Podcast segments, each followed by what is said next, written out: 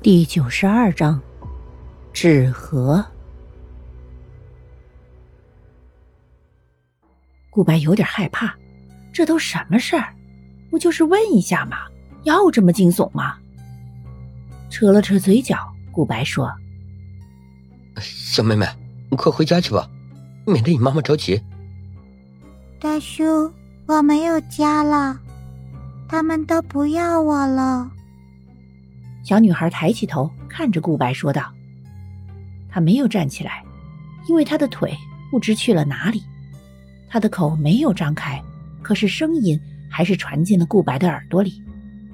顾白清楚，女孩的背后一定藏着什么，在帮她说话。可是现在，顾白却没有一丝好奇，他只想尽快离开这里。他的身体全部细胞都在惊恐的叫嚣着离开这里。”离开的欲望很是强烈，可是女孩的手就像钢铁一样的牢固，无论顾白怎么抽、怎么拽自己的那只手，也无法脱离女孩的禁锢。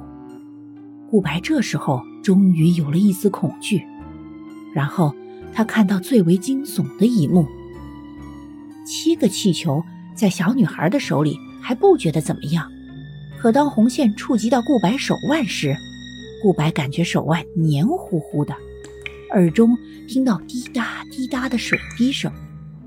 顾白清楚，这绝不可能有水。他低头看了过去，那绑着气球的红绳其实是粉色的。之所以顾白看到的是红绳，那是因为粉色的绳是被鲜血染红的。不知道是不是心理作用，当恐惧在心底弥漫开来。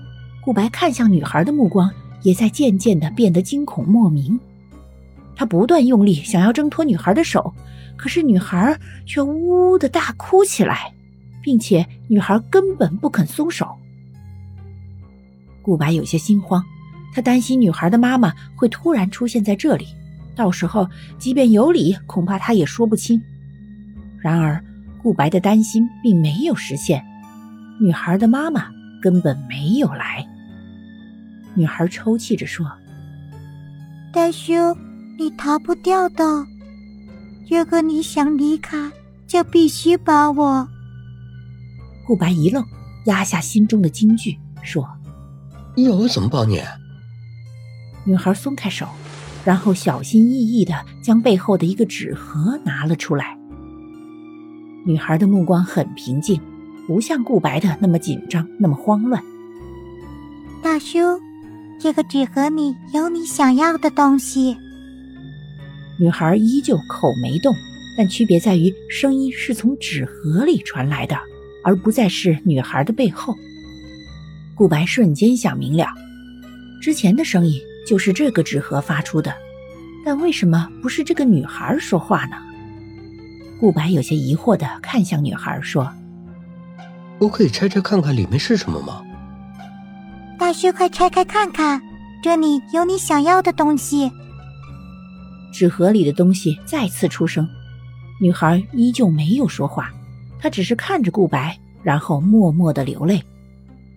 顾白一怔，看着女孩说：“小妹妹，你怎么不说话呢？”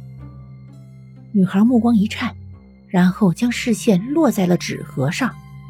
这期间，女孩的身体纹丝不动。如果不是顾白自己清楚，之前女孩曾经用她的双手抓过他的手腕，按照现在看来，顾白绝对会以为这个女孩丝毫不会动。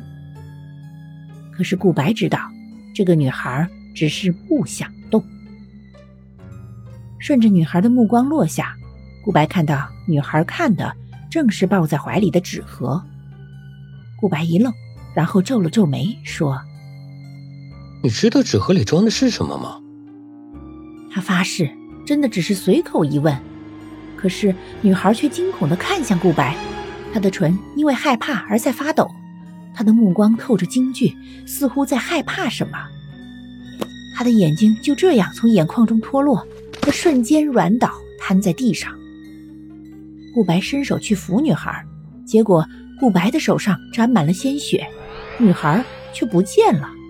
不，不是不见了。而是女孩从一开始就不存在，那只是一张人皮。顾白有些错愕，当他正准备去拿躺在血泊里的纸盒时，他的背后传来一个小男孩的声音：“大叔，你在干什么呢？”本集播讲完毕，下集更加惊悚，记得要听啊！